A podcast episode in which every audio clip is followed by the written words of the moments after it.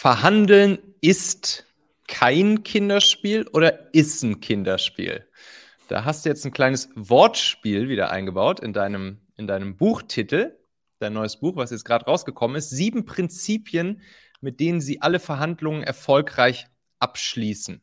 Also, Frédéric Mathieu, Verhandlungsprofi, Verhandlungsexperte. Wir kennen uns jetzt schon, ja, so ein knappes Jahr. Und da dachte ich mir, jetzt müssen wir doch endlich mal hier eine Folge über das Thema Verhandeln machen. Und in deinem Buch hast du eben sieben Prinzipien. Und Frederik, ich konnte dich ja, dafür gewinnen, dass du heute mal fünf von solchen Prinzipien hier mit uns teilst. Verhandlungen wahrscheinlich in jeglichen Situationen, werden wir gleich ein bisschen tiefer drauf eingehen. Also sei es jetzt Businessverhandlungen, sei es Preisverhandlungen, sei es der Autokauf, sei es vielleicht auch zu Hause, wer, wer muss den Müll rausbringen, etc. Ich glaube, das kann man ja auf ganz viele verschiedene Use Cases im täglichen Business und persönlichen Leben anwenden. Und dementsprechend, ja, herzlich willkommen, Frederik. Schön, dass wir jetzt hier mal uns über das Thema Verhandeln unterhalten. Ja, perfekt. Vielen Dank äh, für die Einladung, Michael. Ich freue mich sehr, hier zu sein. Und dann hast du schon mal zum Start sehr gut verhandelt, damit wie ich die, die fünf Prinzipien hier mitgebe. Sehr schön. Ganz genau, ganz genau, ganz genau. Ja, erzähl, verhandeln was ist, was ist der Hintergrund? Wieso kannst du was zu dem Thema sagen?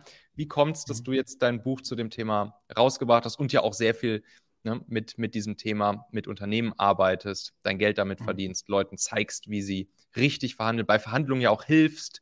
Das habe ich ja auch schon mitbekommen. Wie kommt das bei dir, Frederik? Ja, also ich bin, ich war über ein Jahrzehnt lang äh, war ich internationaler Einkäufer. Ich habe da für verschiedene große Unternehmen ähm, für mehrere hundert Millionen äh, Euros, Schweizer Franken eingekauft und war da weltweit unterwegs und habe sehr, sehr oft halt verhandelt im Business-Kontext. Und das war schon immer so eine ganz große Leidenschaft von mir. Wenn, sich, wenn du mal so im Leben zurückschaust, ist das so ein roter Faden, der sich komplett äh, durchzieht. Und da habe ich mir vor knapp mittlerweile fast fünf Jahren ein eigenes Unternehmen gegründet und heute trainiere ich Unternehmen, mache Vorträge zu dem Thema und und äh, befähige andere Leute, dass die auch besser verhandeln können. Und du hast vorhin den Titel angesprochen vom Buch. Verhandeln ist kein Kinderspiel und äh, das K in Klammer. Das ist so, weil ich habe mich immer so gefragt, wie kann ich denn so das Thema, wie kann ich das Thema sehr vielen Menschen zugänglich machen? Und vor ähm, rund sieben Jahren mittlerweile wurde ich das, das erste Mal Papa. Und da habe ich einfach gemerkt, wie die, wie die Kleinen, wie die einfach absolute Profiverhandler sind. Also alle kleinen Kinder sind Profiverhandler. Und äh, das ist absolut faszinierend und deshalb habe ich das Buch so genannt, ähm, weil es ein Kinderspiel ist, aber im Kontext von Business ist es eben nicht nur ein Spiel, sondern es geht halt um sehr, sehr viel. Ja, ja, dann lass uns direkt reinspringen, oder? Die yes. sieben Prinzipien des Verhandelns, davon wollen wir heute uns mal fünf anschauen. Let's go. Mhm. Was muss ich wissen rund ums Thema Verhandeln? Und dann können wir uns mhm. ja vielleicht die Prinzipien angucken und dann wahrscheinlich auch gleichzeitig dabei immer so den ein oder anderen Praxis-Use-Case, der uns dann wahrscheinlich einfällt, mit beleuchten. Mhm. Prinzip ja. Nummer eins. Sehr gerne. Also Prinzip Nummer eins ist, äh, ist das Mindset. Das Mindset ist etwas, was das Allerwichtigste ist, dass das, was vor der Verhandlung stattfindet. Und die meisten Menschen haben einige Verhandlungsblockaden. Zum Beispiel denken sich sehr viele, ja, das darf man doch nicht verhandeln. Also viele denken, dieses oder jenes ist nicht verhandelbar. Das kennst du wahrscheinlich auch aus einem Business-Kontext, wenn du ähm, irgendwie so eine Rechnung bekommst von einem Lieferanten und dann dich fragst, hey, wieso ist denn da dieser Preis so hoch? Und dann hörst du so intern, ja, das ist immer so bei dem, äh, da kann man nicht verhandeln, das ist ein ganz großer oder was auch immer. Und ich bin auch jemand, ich verhandle alles. Und zwar, und zwar immer. Und äh, ich gehe manchmal auch meinem Umfeld damit auf die Nerven, aber es ist halt so in mir drin und ich spiele halt sehr gerne. Ich probiere halt sehr, sehr gerne. Und deshalb so eines der wichtigsten Punkte, dass alles verhandelbar ist. Mhm. Und dann ein anderer Punkt ist halt, dass ja, die Verhandlung sehr oft bei dir im Kopf stattfindet. Ähm, ich mache dir ein Beispiel. Wenn du selbst zum Beispiel nicht von deinem Preis überzeugt bist, wenn du selber denkst, dein Preis ist zum Beispiel äh, zu hoch, dann wirst du niemals einen Kunden überzeugen können, dass der Preis de diesen Wert hat. keine Chance, du hast keine Chance. Das heißt, so der größte Verhandlungsgegner sitzt bei dir zwischen den, zwischen den Ohren und deshalb ist das Mindset so wichtig. Und da ziehe ich immer mal wieder so den, den Vergleich zu den, zu den Kindern, weil, wie gesagt, die Kinder sind die größten Verhandlungsprofis. Die Kinder, die, denen ist egal was für ein Kontext oder Rahmen das herrscht. Also meine, meine Tochter, die kann morgens um sieben zu mir kommen und ein Schokoladeneis verlangen, weil sie einfach Lust drauf hat. Mhm. Und die denkt sich nicht, das darf man nicht, weil mhm es zu früh ist am Morgen oder was auch immer. Also die verhandeln auch immer alles. Und an den Preis glaubt sie, der Preis ist auch kein Problem für sie, weil sie halt weiß, ja klar, dass der Papa da jetzt kurz aufstehen muss und mir ein Eis ist ja natürlich. Ja, der Preis ist egal für sie, weil äh, das, ja. Äh, der, der Bankomat ist immer dabei sozusagen. Ja. ja. Genau, ja. Richtig. Also okay. das ist so das, das Aller, Allerwichtigste, das ist auch so, wenn ich so und, und das tönt jetzt so vielleicht, ja, okay, bei Kindern ist das so. Nein, was ich auch sehr oft mache, ist so Übernahmeverhandlungen, wo so ein Unternehmen das andere kauft und wenn es da zum Beispiel um den Unternehmenspreis geht, dann musst du auch immer zuerst, also die schwierigste, die, sag mal so, die schwierigste Situation für mich ist, meinen eigenen Kunden davon zu überzeugen, dass zum Beispiel sein, seine Wertvorstellung, seine Preisvorstellung auch wichtig, auch wirklich so hoch ist zum Beispiel. Weil wenn du nicht selbst überzeugt bist, auch deine, deine Arbeitskolleginnen und Kollegen links und rechts neben dir am Verhandlungstisch, dann hast du keine Chance, wenn das mhm. Mindset nicht so weit ist, dass du hundertprozentig davon überzeugt bist, dass du es dir wert bist. Okay, verstanden. Mindset Punkt Nummer eins. Also nicht verhandelbar gibt es nicht. Und genau. den Preis, den ich gerne hätte, von dem muss ich auch einfach komplett intrinsisch überzeugt sein. Sonst wird Absolut. das nichts. Oh, ja, richtig, ja. genau. Was, was ist denn, genau. was wäre denn jetzt zum Beispiel in so einem Fall, wenn ich irgendwie sozusagen rein rational einen bestimmten Preis aufrufen möchte, mhm. aber emotional bin ich halt irgendwie nicht davon überzeugt. Würde ich dann, würde ich dann einfach im Optimalfall einen niedrigeren Preis einfach ansetzen, so dass ich den gut vertreten kann und dann auch gut verhandeln kann? Oder würde ich vielleicht erstmal mit der Verhandlung warten, bis ich den Preis dann auch wirklich für mich überzeugend rüberbringen kann? Oder was würde man in so einem Fall machen? Mhm. Also sind, äh, sind zwei Punkte. Ähm, ich mhm. sag mal so, wenn es um hohe Preise geht, da gibt es ja ähm, ganz Instagram und LinkedIn ist von solchen Leuten voll, die sagen, äh, verdopple ihn einfach oder schreib hinten ja. eine Null dran und so weiter. Das, das, das, kennst du ja auch, solche, solche, solche Experten. Mhm. Und das ist etwas, das funktioniert nicht. Weil wenn du mit dem Preis zum Beispiel am Anfang startest, ja, du bist ein Startup, du gehst auf den Markt, dann gibt es zum Beispiel andere Sachen, die wichtiger sind für den Preis ganz am Anfang. Und, und dann, also beispielsweise Referenzen, Kundenfeedbacks, mit den Kunden das Produkt weiterentwickeln, die, die Dienstleistung weiterentwickeln, Weiterempfehlungen, dann ist das wichtiger. Das heißt, mhm. du gehst, da, da, gehst du noch nicht so voll rein. Klar, das muss ein guter Preis sein, aber und dann ist das Ziel, das kontinuierlich zu erhöhen. Mhm. Und ich mache da das Beispiel bei mir im Buch. Du kannst nicht, wenn jemand zum Beispiel anfängt zu schwimmen, ähm, du bist am Beckenrand und die Person kann jetzt vom Beckenrand aus ein bisschen schwimmen und jetzt packst du die, gehst rauf aufs 10 Meter Sprungbrett und, und schubst sie runter. Also funktioniert nicht, mhm. keine Chance. Und das mhm. ist das, was sehr vielen passiert, die halt dann den Preis den verzehnfachen, eine Null hinten dran setzen, weil ja, weil sie das dann nicht zu 100% vertreten können und die Leistung wahrscheinlich noch nicht da ist, wo sie sein sollte. Genau. Ja, verstehe, verstehe. Ja. Kleiner, kleiner Hack, den wir intern bei uns anwenden für diesen Kasus, ist, dass wir haben einen eigenen Slack-Channel, wo wir immer ja, Kundenfeedback reinposten. Also Mhm. Wenn Kunden uns positives Feedback gegeben haben, zum Beispiel per Mail oder in einem Telefonat oder was weiß ich, per WhatsApp oder so, dann zack, machen wir immer kurz direkt Screenshot, Copy-Paste das da einfach rein oder, oder geben es sozusagen wieder, was gerade irgendwie am Telefon besprochen wurde. Und das wirkt richtig schön. Da ploppen dann so ja, pro Tag vielleicht ein bis vier Sachen drin auf und das lesen dann immer alle im Team und das bestärkt halt. Yes. Ne? Und, und, und ja, da. Absolut und dadurch sozusagen, ja, werden dann natürlich alle Leute auch im, im Team immer weiter davon überzeugt, dass es halt auch einfach ja, den Preis wert ist, den wir aufrufen, weil es eben dann ja unseren Kunden zum Beispiel auch hilft. Das ist ein kleiner Hack, den wir rund um dieses Thema zum Beispiel mhm. nutzen. Genau.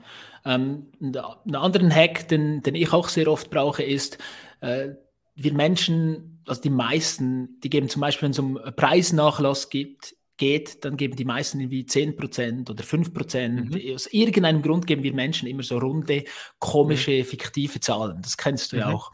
Und mhm. wenn man das, den, wenn ich da zum Beispiel einen Kunden habe und mit denen eine Schulung durchführe, dann versuche ich erstens mal gar keinen Preisnachlass zu geben, dass die das trainieren. Ja? Und mhm. das ist auch sehr oft im Mindset, wenn du so einen 20-jähriger äh, einen Vertriebler hast, der seit 20 Jahren unterwegs ist, dann dann höre ich sehr oft, ja, ohne Rabatt kann ich nicht verkaufen.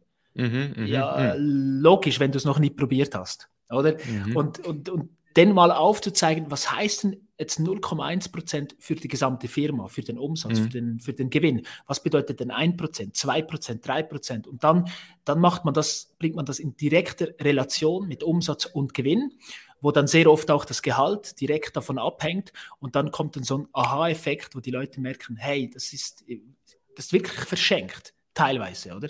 Das ist mhm. wirklich verschenkt und das hilft ihm das auch, das ja in einem anderen Kontext zu sehen, um besser zu verstehen. Ja. Spannend. Mindset. Punkt 1. Okay, Prinzip Nummer 2. Genau. Prinzip zwei, Nummer zwei musste ich auf die harte Tour äh, lernen. Und zwar ähm, geht es um das Thema Vorbereitung. Also Profis bereiten sich immer vor. Amateure mhm. versuchen mal etwas rauszuholen. Äh, ich muss das auf die harte Tour lernen. Und zwar war ich ähm, frisch ab Studium, habe ich dann meinen ersten Job im Einkauf gestartet. Und ich weiß noch, dass ich da immer ja, meinem Chef auf die Nerven gegangen bin, weil ich unbedingt eine Verhandlung führen wollte. Und dann nach mehr als einem halben Jahr äh, habe ich es dann endlich mal geschafft, ihn davon zu überzeugen. Und dann bin ich hingefahren zu so einem gestandenen Mittelständler, Mittelständler, der mir so eine Maschine der Höhe von 50.000 Euro war das damals verkaufen wollte. Und ich bin da hingegangen mit dem Angebot und habe dann einfach gesagt, ja, ich möchte 10% Rabatt. Mhm. Und der hat mir, der hat mich dann in die, der hat mich, mir dann in die Augen geschaut und gesagt, ähm, nein. So, und ich habe dann auf mein Blatt geschaut und das war leer und dann habe ich einfach mal mit fünf probiert, oder? Mhm. Und dann hat er mhm. wieder Nein gesagt, ist aufgestanden, mhm. zu mir gekommen und hat gesagt, hey, Herr, Mattier, ähm, der Preis ist so und bleibt so und wenn Sie mhm. es nicht bis zum Freitag bestellen, dann kriegen Sie die Maschine nicht mehr. So, und dann bin ich dann äh, nach Hause gefahren und das war so meine Erkenntnis damals, wenn du dich nicht vorbereitest und einfach mal versuchst, dann hast mhm. du keine Chance. Keine Chance. Mhm. Und das ist, ein, das ist ein Vorteil, weil ich sehr oft die Erfahrung gemacht habe, auch früher, als ich noch kein eigenes Unternehmen hatte, sehr viele kommen in die Verhandlung und sind nicht vorbereitet. Das heißt für dich, jedes Mal, wenn du dich vorbereitest, dann ist das ein Vorteil. Weil mhm sehr oft höre ich so diese Situation, dass die Leute sagen, ich bin in der Verhandlung und erst wenn ich rausgehe und zum Auto laufe, dann kommen mir die ganzen schönen Sachen in den Kopf, ähm, was ich hätte kontern können, was ich noch hätte drauflegen können. Ja, klar. der Klassiker. der Klassiker, oder? Und ja. das kommt dir natürlich nicht in den Sinn, wenn du dich nicht vorbereitest. Und dir mal überlegst, was könnten denn zum Beispiel äh, Überraschungen sein, was, äh, was bin ich bereit zu, für Konzessionen zu geben, was, was möchte ich erreichen und so weiter. Und ich habe mhm. da im Buch so meine Big Five drin. Und so die Big mhm. Five geht es mal so drum, äh, du brauchst immer Wettbewerb. Das heißt, äh, du brauchst immer mehrere ja. Angebote. Und das ist egal, ob du jetzt im Einkauf, im Verkauf ähm, irgendwo angestellt bist. Du brauchst mehrere Optionen. Du brauchst mhm. mehrere mehrere Möglichkeiten. Und du brauchst einen Plan B, quasi, was ist das, wenn das Worst Case passiert, was tust du dann? Okay. Wenn du das mhm. hast in der Vorbereitung, weil das wird dir nicht spontan einfallen. Wenn du das hast, wenn Wettbewerb herrscht und du hast einen Plan B, dann bist du einfach top vorbereitet und äh, lässt dich nicht unter Druck setzen und äh, dann machst du keine dummen Entscheidungen. Genau. Mhm. Der zweite Punkt ist so Marktkenntnisse, dass du dir mal fünf Minuten Zeit nimmst. Heute ist das so einfach. Mit, äh, heute sind fast alle Preise online. Du kannst weltweite Vergleiche ziehen. Also du musst dir so Marktkenntnisse aneignen und ja, mal so reingehen und dir überlegen, okay, was sind da für, für Menschen beschäftigt, was haben die für Löhne, was, was mhm. kosten die Rohstoffe und so weiter. Dann der dritte Punkt ist so die Analyse vom Verhandlungspartner, ähm, dass du dir überlegst, was, ja, was, wie tickt dein Gegenüber, Wer möchte denn das sein? Ähm, mhm. Was für ein Unternehmen ist das? Was für eine Person? Und heute ist das relativ easy. Heute gehst du einfach auf LinkedIn, schaust dir von Michael Assauer die ganzen Posts an und dann weißt du ungefähr, was, was dem Michael wichtig ist, wie der tickt, mhm. ähm, über was er schreibt, wie er kommentiert. Also heute kannst du dich sehr gut auf die Person vorbereiten. Und mhm. früher, als ich angefangen habe, vor 15 Jahren plus minus, da hattest ja. du vielleicht ein Bild in, von der Webseite, oder? Ja. Ja. Das ist heute viel, viel einfacher. Ja. ja. Ich glaube, das genau. Zitat ist von, von Pablo Picasso, der mal gesagt haben soll, wenn ein Mann sich nicht auf seine Chance vorbereitet hat, dann macht ihn sie nur lächerlich. Ja. Angeblich Pablo Picasso, gut. keine Ahnung.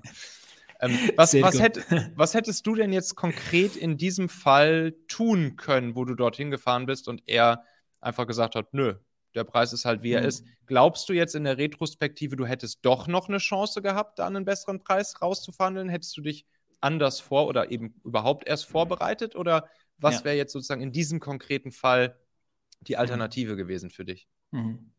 Also äh, klar, selbstverständlich hätte ich da noch was rausholen können. es ist, ja schließlich ist alles verhandelbar. ist alles verhandelbar, oder? Ähm, ich hätte äh, zum Beispiel damals ja, bevor ich zum, zum Lieferanten hingefahren bin, mhm. hätte ich mich mal intern äh, umhören können. Kennt jemand den Lieferanten? Gibt es eine History? Gibt es eine History? Äh, arbeiten wir mit dem zusammen? Haben wir Rahmenverträge?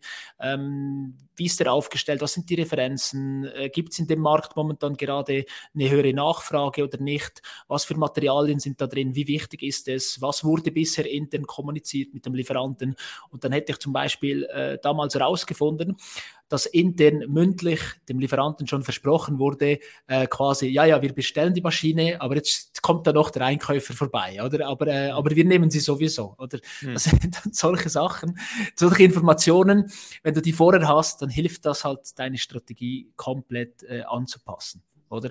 Und darum hier das erste Prinzip, du musst für Wettbewerb sorgen. Und in diesem Fall gab es gar keinen Wettbewerb. Also das heißt, das machst du nicht an dem Tag, sondern mhm. du machst du vorher, indem du zum Beispiel halt eine Ausschreibung machst, mehrere Angebote mhm. reinholst mhm. und dem Lieferanten in diesem Fall nicht das Gefühl gibst, dass, er, dass der Auftrag schon fix und fertig eingetütet ist. Ja, verstanden. Macht Sinn. Alright. Prinzip ja. Nummer drei. Genau. Ähm, Prinzip Nummer drei, also es war äh, Wettbewerb Plan B, Marktkenntnisse. Prinzip drei war Analyse des Verhandlungspartners. Was ist das für eine Person, was für ein Unternehmen? LinkedIn habe ich gesagt. Dann der, der, der vierte Punkt ist so ähm, meine Position. Also was, was will denn ich? Oder? Und die meisten gehen zum Beispiel nur rein mit, mit, mit einer Preisvorstellung. That's it. Mhm. Aber es gibt noch viel, viel, viel, viel mehr. Also überleg dir mal, was hast du für Ziele?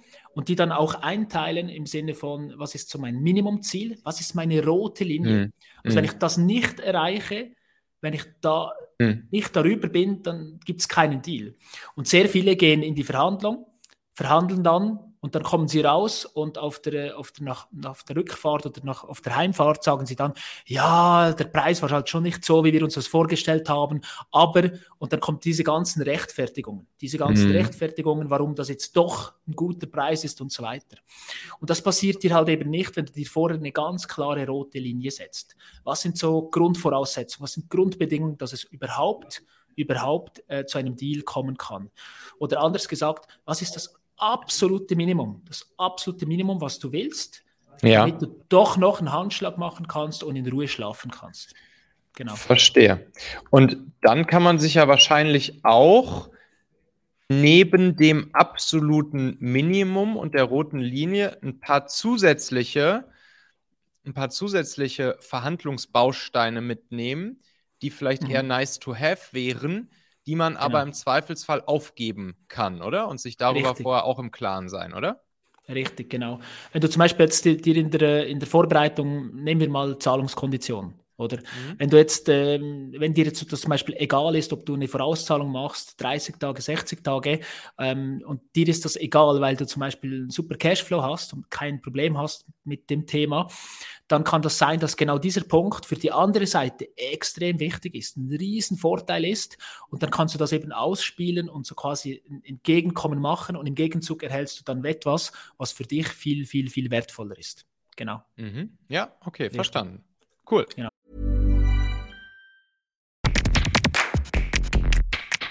Meine lieben Podcast-Hörer wenn dir gefällt, was du hier regelmäßig hörst, dann würde ich dir empfehlen, auch hin und wieder mal in meinem YouTube-Kanal vorbeizuschauen. Dort bekommst du dann nämlich solchen Content hier nur eben zusätzlich noch auf der Bildspur. Ich zeige ja immer viele Praxisbeispiele, Erklärgrafiken und Vorlagen, die du sofort für euch anwenden kannst. Ich habe einen Kurzlink eingerichtet, der dich direkt zum YouTube-Kanal bringt unter xhauer.com/yt für YouTube. xhauer.com slash yt. Klicke dort gern einfach auf Abonnieren, so siehst du dann auch automatisch einmal pro Woche, wenn ich ein neues Video rausgebracht habe und kannst einfach entscheiden, ob du es dir ansehen möchtest. Wir haben für die nächsten Monate unglaublich wertvolle Folgen geplant. Der Content-Kalender, der platzt praktisch aus allen Nähten, lohnt sich, versprochen. xhauer.com slash yt. Nächster Punkt. Ja. Ähm, der nächste Punkt ist dann äh, das ganze Thema äh, Schriftlichkeit. Das heißt, du musst dir das aufschreiben. Du musst dir mhm. das, du musst dir das aufschreiben wie, wie ein Plan. Also ich mache das immer so, dass ich so die ganzen Punkte, die ich verhandeln will, aufschreibe, aufliste, dann natürlich das priorisiere. Im Vorhinein dann, ne? Also im ja, Vorhinein für dich, für dich alleine genau. schreibst du einmal mhm. alles runter, sodass du den klaren Plan einmal sozusagen zu Papier gebracht hast, ja? Genau. Und dann hast du dann auf der linken Seite so die ganzen Themen, die du verhandeln willst. Dann hast du mhm. gleichzeitig die rote Linie, weil das ist das Minimumziel und zwar von jedem einzelnen Thema. Und dann hast du ein realistisches, dort wo du denkst, kommst du hin und dann machst du noch ein Maximum, weil das Maximum ist schlussendlich das, wo du, wo du dann startest, oder? Und das Maximum muss immer so hoch sein, dass du bis zu dem Gedanken, wo du das erste Mal im Kopf denkst, nein, das ist zu hoch. Dann ist es genau mhm. richtig. Das heißt ja nicht, dass du dort landest, aber du mhm. startest dort mal, oder? Genau. Ah, okay. Okay.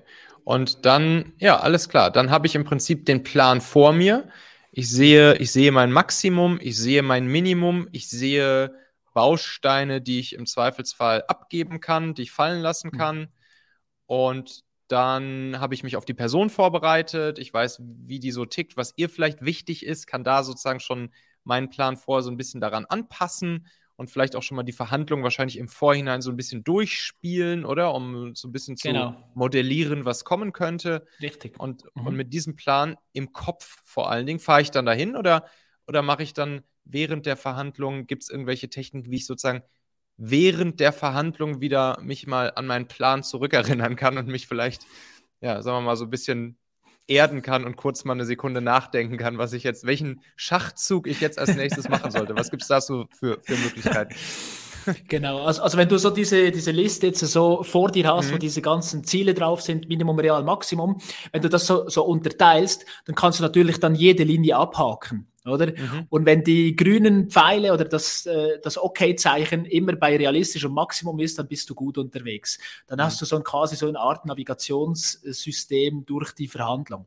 Mhm. Aber das ist ja im Best Case der Fall. Sehr oft ist es ja so, dass plötzlich eine Information kommt, die du nicht gesehen hast, die eine, die eine Überraschung ist. Zum Beispiel, ähm, du gehst dahin ähm, mit einem Produkt und dann sagt das Unternehmen, ja, wir hätten auch noch Interesse an diesem Produkt, mhm. an diesem Produkt, wir möchten noch Wartung, wir möchten noch Service und weiß nicht was. Und plötzlich redest du von einem riesengroßen Auftrag und mhm. du hast dich nur für etwas Kleines äh, vorbereitet.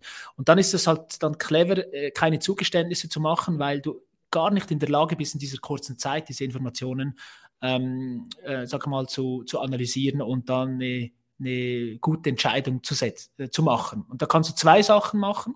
Das eine ist, wenn du alleine bist, dann kannst du immer sagen, ah, da muss ich jemanden anrufen Mhm. Zum Beispiel. Ähm, auch wenn du keinen anrufst, äh, kannst du dann mal frische Luft schnappen, Kaffee trinken ja. und das mal in der ja. Ruhe, in der Ruhe, nicht der Emotion mal durchgehen. Wenn du mehrere Leute bist, dann machst du zum Beispiel ein klassisches Timeout, wo du sagst äh, in der Verhandlung, ey, vielen Dank, ähm, aufgrund der neuen Informationen, aufgrund Thema A und B, gibt es einige Punkte, die wir zuerst intern äh, besprechen möchten. Ähm, vielleicht machen wir sogar einen Anruf, du kannst vielleicht noch so einen Namen nennen mit dem CFO oder was auch immer. Und dann machst du dieses, dieses, ja, dieses Timeout und besprichst das. Weil wenn du das nicht, nicht machst, machst du vielleicht ein Zugeständnis, was du im Nachhinein mhm. bereust. Mhm. Ja, ja, verstanden. Super. Hatten wir jetzt schon alle, hatten wir jetzt schon fünf Prinzipien durch? Genau, ja, ne? also die Big, die Big Five, die hatten wir die durch. Big, Big Five, genau. perfekt. Bei ja. dir im Buch gibt es dann noch zwei, zwei weitere. Und, und bei genau. dir im Buch gibt es dann natürlich zu all diesen einzelnen sieben Prinzipien dann mhm. jeweils noch tieferen Inhalt und wahrscheinlich auch ein paar Praxisbeispiele und Anleitungen, oder? Was erwartet mich da genau. dann konkret? Absolut. Also ich habe da sehr viele Stories drin, die ich, äh, die ich erlebt habe mit, mit Kunden, mit Lieferanten, aber auch mit meinen Kids zu Hause. Und äh, die sämtliche Tipps sind dann natürlich immer untermalt mit, mit Stories, ähm, die ich selber erlebt habe, weil meiner, sagen wir so, meiner Erfahrung nach bleiben dir die Geschichten hängen und deshalb war es mir wichtig, da mhm. Geschichten aus der Praxis äh, reinzunehmen. Und es hat zum Beispiel in diesem Bereich auch ein ganzes Kapitel drin, was ist der, der Unterschied zwischen Online-Verhandlungen und Offline-Verhandlungen, weil das in den letzten Jahren so extrem zugenommen hat und heute verhandeln sehr viele, mhm. viele Leute im Business äh, vor allem auch ganz große Verhandlungen wie Übernahmeverhandlungen finden heute größtenteils online statt ah, und das okay, ist komplett ein anderes Spielfeld. Ah, ja. spannend. Okay, ja, das ist spannend. Alles klar. Ja, 21. März kommt dein, kein, kommt dein Buch raus. Verhandeln ist kein yes. Kinderspiel. Frédéric Mathieu. Äh, ansonsten, wenn ich jetzt, wenn ich jetzt, ja, mich fürs Thema Verhandlungen tiefer interessiere, beziehungsweise vielleicht einen konkreten Verhandlungscase gerade habe, in welchen Fällen kannst du besonders gut helfen? In welchen Fällen sollte ich mich an dich wenden? Also vor allem, wenn es äh, B2B, wenn es um Preisverhandlungen, Übernahmeverhandlungen geht, da bin ich, äh, da kann ich sehr gut unterstützen. Genau. Um schwierige Verhandlungen meistens. Ja. Genau. Ver mhm. verlinke ich beides drunter, ne? sowohl dich, also dein LinkedIn-Profil, deine Webseite, als auch dein Buch. Dann kann man das direkt mal, kann man dich da auch kontaktieren. Ansonsten haben wir jetzt hier auch noch ein paar nette Kommentare bei uns im, im LinkedIn-Chat. Wir haben uns hier gleichzeitig ja gerade live bei, bei LinkedIn. Massoud Kamali grüßt, das freut mich. Vielen Dank, liebe Grüße zurück, Massoud. Massoud war mal Investor bei uns damals bei Familie. Ah, okay. Mit Massoud ja, haben wir auch ein bisschen verhandelt. hoffentlich. genau, genau, genau, ja. genau. Dann Jan, Jan Wieland grüßt noch hier mit einem, mit einem kräftigen Hopp und natürlich der Schweizer Flagge, wie sich das gehört. Und äh, ja, Nils hat noch eine Frage. Nils fragt nämlich, ich frage mich, was ist die Motivation beider Geschäftspartner für diesen Deal? Welche Schwächen oder Zwänge hat mein Verhandlungspartner? Also, beziehungsweise das war, glaube ich, eher noch ein kleiner Input, ne? Also sozusagen mhm. überlegt, ja, was sind die, was sind die Schwächen und Zwänge, die vielleicht mein Verhandlungspartner hat? Motivation beider mhm. Seiten und das dann sozusagen auch noch mitzunutzen im, im Plan für die Verhandlung. Mhm. Ne? Genau, ja. Mhm. Also äh, das, die, das Motiv ist äh, sehr, sehr, sehr, sehr wichtig. Und das. Motiv mhm. ist so klassisch nach dem Eisbergprinzip, das siehst du nie. Das musst du mhm. äh, herausfinden. Und das ah, machst du okay. in der Verhandlung, indem dass du zum Beispiel halt äh, sehr clevere Fragen stellst, sehr viele offene Fragen stellst und dann auch, ähm, wie du das vorher so schön gesagt hast, dann verschiedene Optionen mit auf den Tisch packst und einfach mal testest.